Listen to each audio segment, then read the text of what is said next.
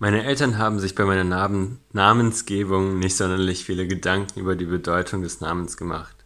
Sie haben sich eher Gedanken gemacht, ob dieser Name passend ist, ob der Name gut klingt, ob er ihnen gefällt, ob er mit dem Nachnamen zusammenpasst.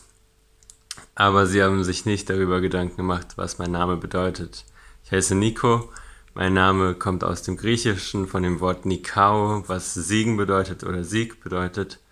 Und so haben wir unterschiedlichen Namen und nicht immer haben sich unsere Eltern dabei etwas gedacht, als sie uns die Namen gegeben haben, beziehungsweise haben sie sich nicht mit der Bedeutung des Namens auseinandergesetzt.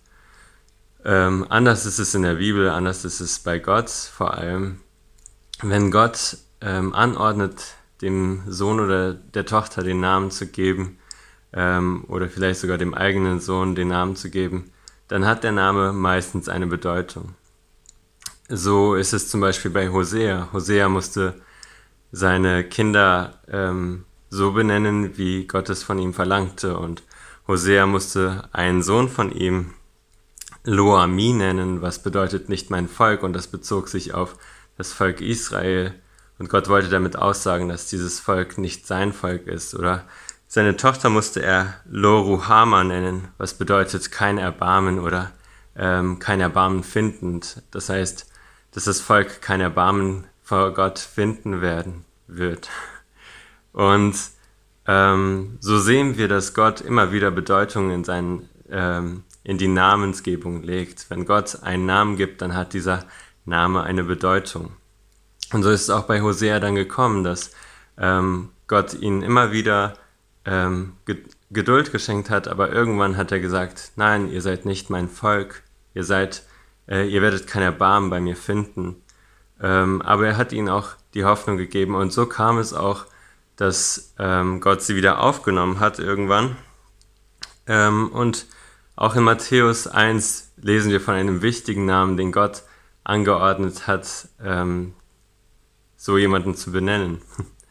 Und zwar lesen wir hier von ähm, Josef, der erfahren hat, dass Maria, seine Frau oder seine Verlobte, schwanger ist und ein Engel ist ihm daraufhin erschienen und hat ihm erzählt, deine, deine, äh, deine Verlobte ist auf wundersame Weise schwanger geworden. Sie ist vom Heiligen Geist schwanger geworden oder das Kind ist vom Heiligen Geist gezeugt.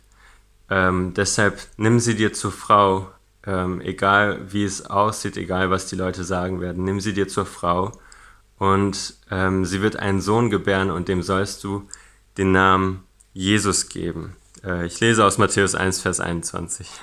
Sie wird einen Sohn zur Welt bringen, dem sollst du den Namen Jesus geben, denn er wird sein Volk von aller Schuld befreien. Und auch hier sehen wir, ähm, dass Gott anordnet oder der Engel anordnet, dass es ein bestimmter Name sein soll. Ähm, und wir können uns fragen, warum Gott gerade diesen Namen für seinen Sohn gewählt hat. Und das wissen wir, indem wir ja, ins Alte Testament schauen oder in die, ja, in die hebräische Sprache schauen. Und dort äh, lesen wir davon, dass äh, der Name Jeshua ist. Und Jeshua bedeutet Gott rettet oder der Herr rettet, Jahwe rettet, Jahwe ist der Retter. Und ähm, so finde ich, ist es eine richtig passende Bedeutung für jemanden, der ähm, die Juden von ihrer Schuld befreien soll. Ähm, das lesen wir hier ja im Nachsatz. Sie wird ihm den Namen Jesus geben oder dem sollst du den Namen Jesus geben, denn er wird sein Volk von aller Schuld befreien. Und der Engel ähm, zeigt hier, das ist der versprochene Messias, auf den ihr gewartet habt. Das ist derjenige, ähm, von dem es immer wieder im, in den Propheten heißt, er wird kommen und er wird mein Volk befreien. Und ähm, so zeigt sich hier oder offenbart sich hier Gott in diesem Kind, in Jesus und sagt, ähm, ihr sollt diesem Kind den Namen Jesus geben, weil er der Retter ist. Er ist der versprochene Messias. Er ist der, auf den ihr die ganze Zeit gewartet habt. Er wird euch nicht von den Römern befreien, so wie ihr euch das erhofft, aber er wird euch vor etwas Größerem befreien, was ihr gerade gar nicht seht. Und zwar von eurer Schuld. Und genau darum geht es an Weihnachten, dass ähm, Gott mit uns ist. Immanuel, das lesen wir in den Versen danach. Jesus hatte nämlich noch eine weitere, einen weiteren Namen oder eine weitere Verheißung, die auf ihn gedeutet wird. Ähm, Gott mit uns, aber der Herr ist auch der Retter.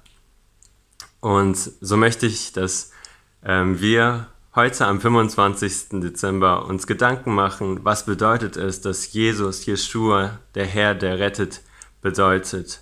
Was bedeutet das für dich persönlich? Ähm, ich wünsche dir frohe Weihnachten.